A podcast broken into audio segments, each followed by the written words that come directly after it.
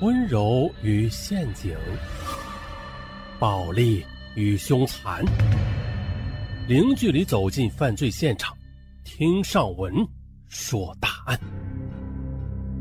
本节目由喜马拉雅独家播出。本期的案：赌徒血案。二十二岁的于翠兰。在父母的一手操办之下的，嫁给了临湘青年农民张涛，两人生下了一儿一女。到现在，他们住的还是张涛结婚时从家里分出来的两间有些年头的平房。这眼看女儿到了上学的年龄，这学费都是个问题啊。于是于翠兰实在是不愿意再这么下去了，她决定了要改变这种生活状态。张涛。也是拗不过妻子，只好由他去了。到了一九九三年春天，于翠兰便揣着家里凑到的不到一百元钱，只身来到了武汉市区打工。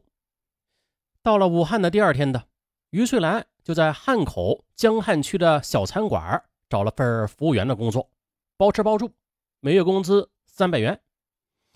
这一天下来干十多个小时呢，又要端盘子。要洗碗、收拾菜，啊，打扫卫生什么的，累得腰酸背痛。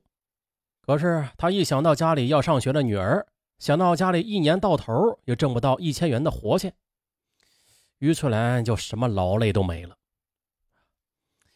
不过呀，这于翠兰她也是个很有头脑的人，在她打工的地方是个繁华的闹市区，餐馆不远处有一个不到三平方的小门面。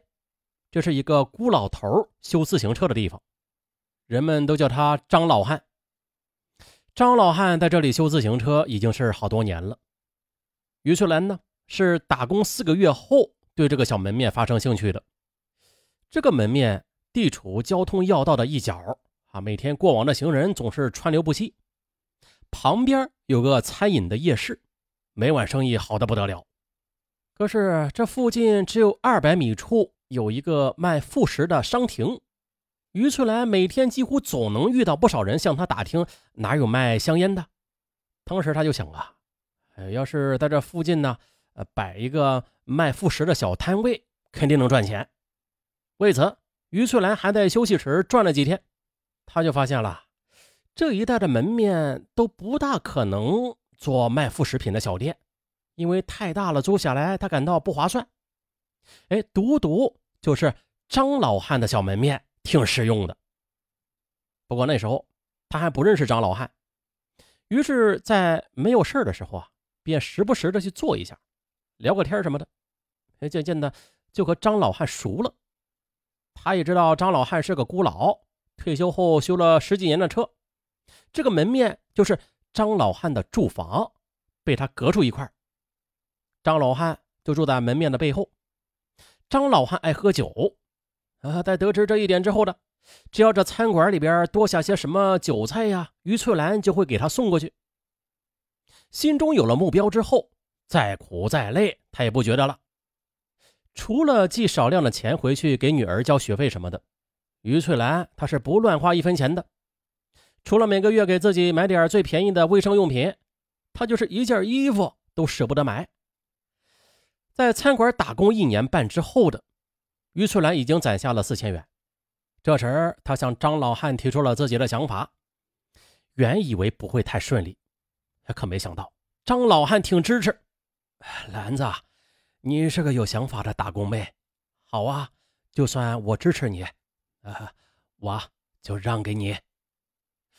哎呦，这了不得了，人家一般都是说干就干。这张老汉他说不干就不干了。第二天呢，他就把东西给搬了，把自己的东西啊收拾得一干二净。就这样的，于翠兰就辞了餐馆的工作，把门面粉了粉，又到旧货市场买了柜台、陈列柜。一九九四年的十一月，于翠兰的小商店开张了。那虽说于翠兰从未经过商吧，但是她的投资眼光却不差，小店的生意。出奇的好，再加上这于翠兰，她又坚持诚实守信、薄利多销的原则，所以不仅路人光顾的多，还有周围不少的街坊邻居都成了固定的客源了。就这样干了两三年的于翠兰就攒下了七万多元。几年前，这可是一个想都不敢想的天文数字啊！可是现在呢，开拓了眼界的于翠兰已经不满足于这些了。一九九五年的元月，于翠兰就关了小店，在批发市场又盘下了一个门面，做起了批发生意。这还没完，半年后的于翠兰又拿下了广东两个厂家五种果脯类食品在武汉的经营权，从此。便财源滚滚了。再后来的，到了一九九九年的时候，于翠兰已经在家乡里盖了四层楼的豪宅，成了当地远近闻名的富人。生意场上，她的流动资金已经达到一百多万元了，成了批发市场里的大户，被人叫做“副食批发皇后”。此时，于翠兰的生意已经走上了正轨，要货只需一个电话，厂家就把货送到她的仓库。他又雇了四个帮工，出体力的事根本就不用他动手了。于翠兰每天要干的事儿，也就是打打电话。到了下午关门前呢，就清清营业款，送到了银行。突然闲了下来，于翠兰就感到极为不适了。特别是晚上啊啊，回到租住处，一个人面对冷冷清清的房间，一种寂寞油然而生。她也想把丈夫、儿子和女儿接来，可是却没有市区户口。这样的话，他的两个子女就只能在一些私立学校去就学，教学质量又得不到保障，所以只好把他们留在家里。这是一九九九年四月的一天下午，到了打烊的时间了，于翠兰让雇工们收拾完店面就先走了，自己则坐在门口看报纸。这时呢。附近一家店的老板涂利，他走了过来。哎，兰兰，你怎么还不走啊？钱还没有赚够呀。这徒弟是个武汉人，和于翠兰年纪差不多。他比于翠兰做这一行还要早呢，但是现在的规模却不如于翠兰。哪里哪里呀，我是无聊，即便是回去，也是一个人抱着电视看到睡觉。晚一点啊，无所谓的，反正连个讲话的人都没有。哼兰兰，你每天回去看电视？你莫要说笑了。这个市场里哪个回去看电视啊？你莫不是有什么好玩的，不想让我们晓得吧？这徒弟边说边做了个鬼脸，因为他不信。真的，我骗你干什么呀？我是真的没有地儿去玩。图里看了看周围，忽然呢就靠近了于翠兰，有些神秘的耳语道：“丽丽，跟我去玩吧。”嗯玩什么呀？搞得这么神秘。于翠兰有些不解。哎呀，去了你就知道了。呃，反正也没事啊。这于翠兰想了想，行吧，去就去吧，看看他们平时都玩些什么呀。于是就锁了店门，和徒弟一起就走了。徒弟拉着于翠兰在餐馆里吃了个饭，到了八点钟，这才去了徒弟的一个朋友家，那里已经聚了十余个人。哎，徒弟一看认识几个，并和这几个人就聊了起来。聊着聊着，这帮人又玩起来了。于翠兰就在旁边听了半天的，这才搞清楚他们是去玩什么怂盒子。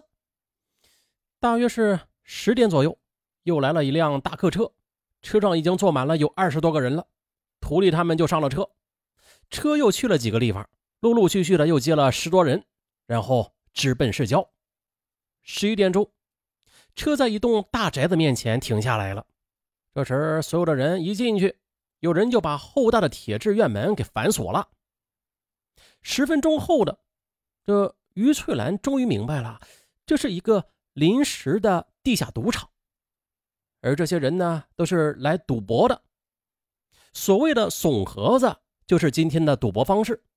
很简单，几个骰子放在一个桶里边，这么摇。